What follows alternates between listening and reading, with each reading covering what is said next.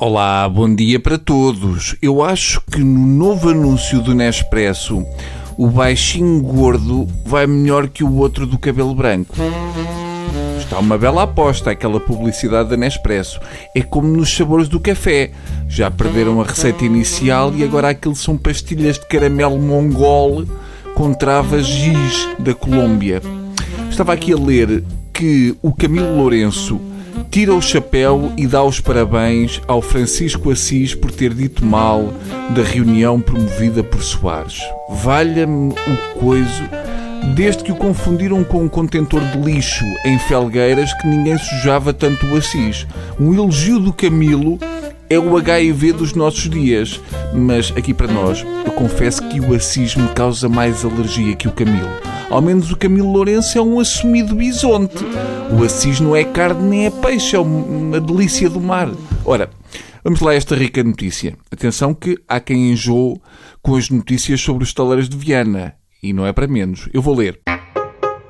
Cada português pagará 2,18 euros pela subconcessão dos estaleiros de Viana à Martifer, mas a fatura pode aumentar até 46,28 euros para resolver quase todos os problemas. Maravilha! Está visto que nestas coisas de fazer barcos, quem se lixa é o mexilhão. Esta nova modalidade é espetacular.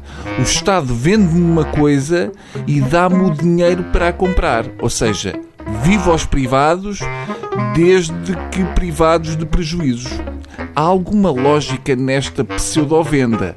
Como os estaleiros estavam na falência, vão entregá-los a uma empresa quase falida.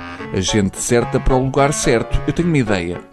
Como o governo resolveu despedir 609 trabalhadores dos estaleiros e vão ter que pagar 30 milhões de euros pelo despedimento, e como o Martifer está com as ações a valer menos de um rebite para navios, os trabalhadores dos estaleiros de Viana podiam comprar a Martifer e depois despediam a malta toda da Martifer.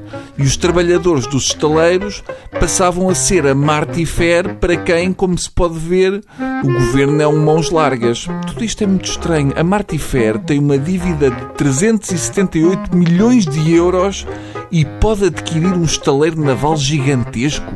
Eu, se estiver a dever 30 euros, penhoram-me o carro. Só. O que mais me impressionou, e eu não sou facilmente impressionável, foi a cara de satisfeito de Aguiar Branco depois de despedir 609 pessoas. A preocupação dele era salvar as gruas. O Aguiar Branco, se fosse capitão de um navio que se estava a afundar, dava a ordem: primeiro as máquinas, depois as alcatifas, depois as mulheres na menopausa, etc. Eu estou com os trabalhadores dos taleiros de Viana quando desejam que o Natal do Senhor Ministro seja igual ao nosso. Acho muito bem.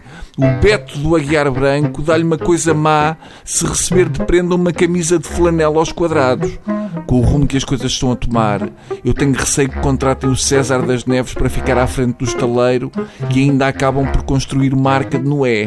É um clássico. Pagamos todos e só se salvam alguns. Adeus.